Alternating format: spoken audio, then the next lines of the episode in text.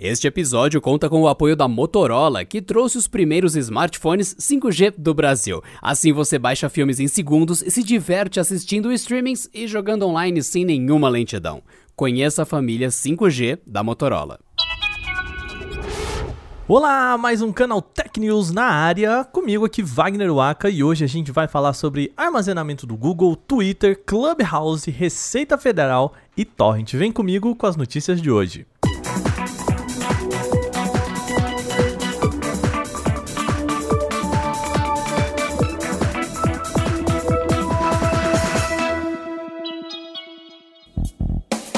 Google vai mudar as regras de armazenamento gratuito para os seus serviços, como o Google Drive, o Google Fotos e versões corporativas da plataforma. Para você que usa aí o Google Docs ou o Sheets, também conhecido como o Excel do Google, basicamente não muda muita coisa, tá?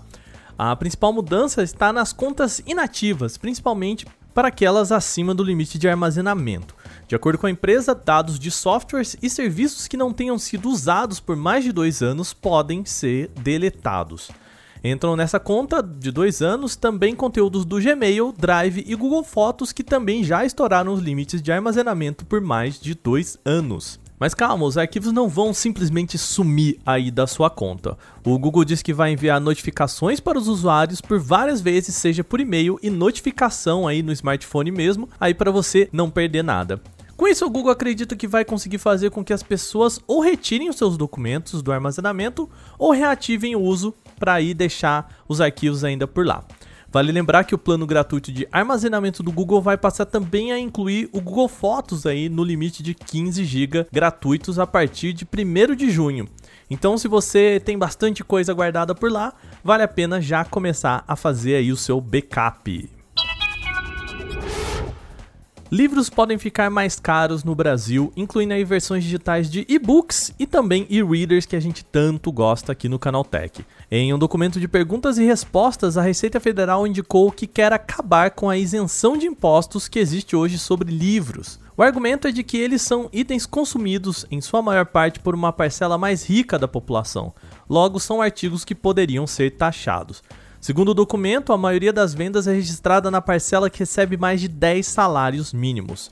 A isenção de imposto de venda de livros e papel para impressão é parte da Constituição Federal em uma lei complementar que também zerou tributos ligados aos mesmos itens na fabricação. Ou seja, atualmente não se paga imposto nem para fazer, nem para vender livro aqui no Brasil. Com a mudança, o setor teria uma alíquota de 12% de contribuição sobre bens e serviços, imposto que deve unir a PIS e COFINS em uma só cobrança dentro da reforma tributária.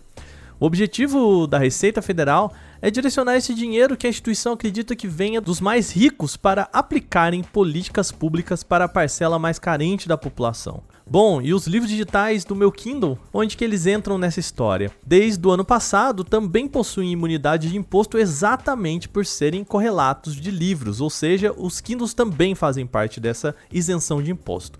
No caso desse mercado, a isenção vale para importação e venda de books e também dos próprios dispositivos, mesmo que eles tenham outras funcionalidades além da leitura, ou seja, de novo, aqui inclui o Kindle.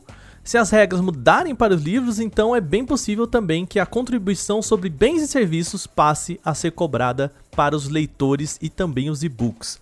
Essa decisão, claro, ainda vai estar no bolo de discussões de reforma tributária que ainda precisam passar aí por votação e discussão no Congresso. Ou seja, vai ter muito chão ainda para essa decisão sobre o imposto ser realmente tomada e passar a valer. O Clubhouse é um dos mais recentes queridinhos da indústria de tecnologia. O aplicativo de salas de chat por voz teve um crescimento meteórico aí acima dos 8 milhões de downloads só na App Store, né? Lembrando, ainda não tem a versão de Android. Isso chamou, claro, a atenção de muita gente, entre eles o Twitter. A companhia teria oferecido, sente só, 4 bilhões de dólares para levar o Clubhouse para casa, segundo fontes aí consultadas pela Bloomberg. 4 bilhões de dólares. As negociações parecem ter rolado alguns meses com diferentes valores, chegando aí a essa quantia de 4 bi. E por que o negócio não vingou? Então, a gente ainda não sabe, ainda é incerto, as fontes não disseram o que aconteceu, mas os analistas acreditam que o Clubhouse mesmo já teria gente aí interessada em investir os seus 4 bilhões que o Twitter ofereceu sem precisar se vender. A rede social dos 280 caracteres tem mostrado interesse há tempos em entrar nessa brincadeira.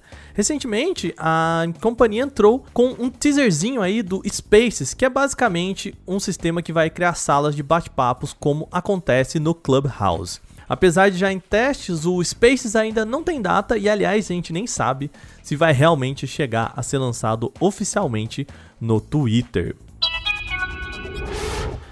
Atenção você aí que adora dar seus pulos para assistir aquela série ou um filme aí por torrent. O nosso repórter Felipe Demartini teve acesso a uma nova leva de notificações extrajudiciais e cobranças pelo download irregular de filmes aqui no Brasil. É, cobranças desse tipo são bem comuns lá fora, mas a gente não vê muito disso por aqui. Os usuários relataram para nossa reportagem que receberam cartinhas aí pelo correio com informações de conexão de internet utilizada para realizar os downloads, assim como dados pessoais a dos usuários que foram notificados. As cartas se referem a downloads realizados em meados de segundo semestre do ano passado ainda, relacionado a filmes como Posto de Combate, After, Depois da Verdade e Ava. Em novembro do ano passado, a gente já tinha falado aqui no site também que outra leva de notificações tinham rolado aí bem parecidas com estas para filmes de Invasão de Serviço Secreto, Hellboy e Rambo até o fim. Por que, que só essas, essas produções são aí visadas ainda é um mistério pra gente, né? Um dos documentos a que o Canaltech teve acesso foi compartilhado pelo Partido Pirata e enviado para um cliente da Claro. Lá dá pra ver hora, data, endereço de IP e o programa usado para o download aí considerado ilegal. O documento pede que o usuário apague a cópia irregular do filme de seus aparelhos e interrompa o uso de torrents. O documento também não fala em valores especificamente nesse caso, mas a gente já viu versões antigas aí com cobranças que chegam até 3 mil reais.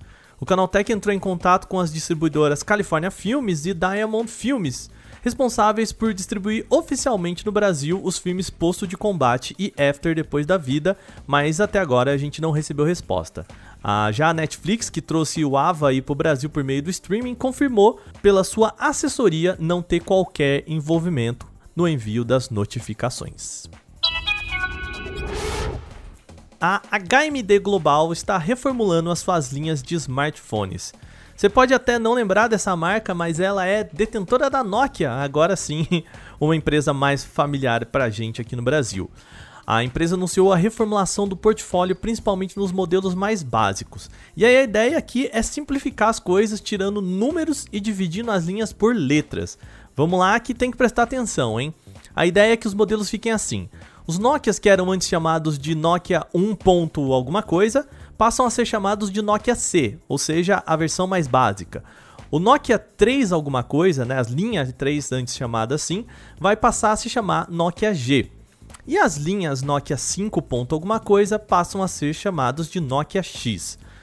E claro que a empresa aproveitou essa reformulação também para apresentar novos aparelhos e a gente tem seis deles aí, dois para cada um desses nomes. Então com a reformulação fica assim. A gente tem os modelos C10 e C20 que são os mais simples e aí que chega com o Android 11 Go. Os G10 e G20 são os intermediários, entre eles com melhores aí câmera e bateria também bem mais robusta. Já o X10 e o X20 são os melhores da linha com 5G e sensores de câmera otimizados. Então, reformulando aqui, ó, fazendo a, a nossa revisão, é assim: a linha C é a menos potente, a linha G é intermediária entre os três e a linha X é a mais potente entre eles. Você quer saber as especificações entre todos esses modelos aí anunciados pela Nokia? Bom, vai lá em canaltech.com.br que tem tudo bem explicadinho. Mais uma vez a gente chega aqui ao fim do Canal Tech News. A gente vai ficando por aqui. Lembrando, você pode falar comigo pelo podcast canaltech.com.br. Lembrando que Canaltech tem aí o CH no final, né? Então, podcast canaltech.com.br. E você pode mandar o seu recado, comentários, sugestões, a gente lê tudo, tá bom? A gente lê certinho o que vocês mandam pra gente. Lembrando, esse episódio foi roteirizado, editado e apresentado por mim, Wagner Waka, com a supervisão de Patrícia Gnipper. E essa edição também contou com reportagens de Diego Souza, Igor Almenara e o já citado aqui, Felipe De Martini. Agora sim, a gente fica por aqui. Lembre-se, gente, fiquem em casa e se cuidem, que ainda não passou essa onda, hein? Vamos lá, ficar em casa e se cuidar. A gente vê amanhã. Até lá. Abraço!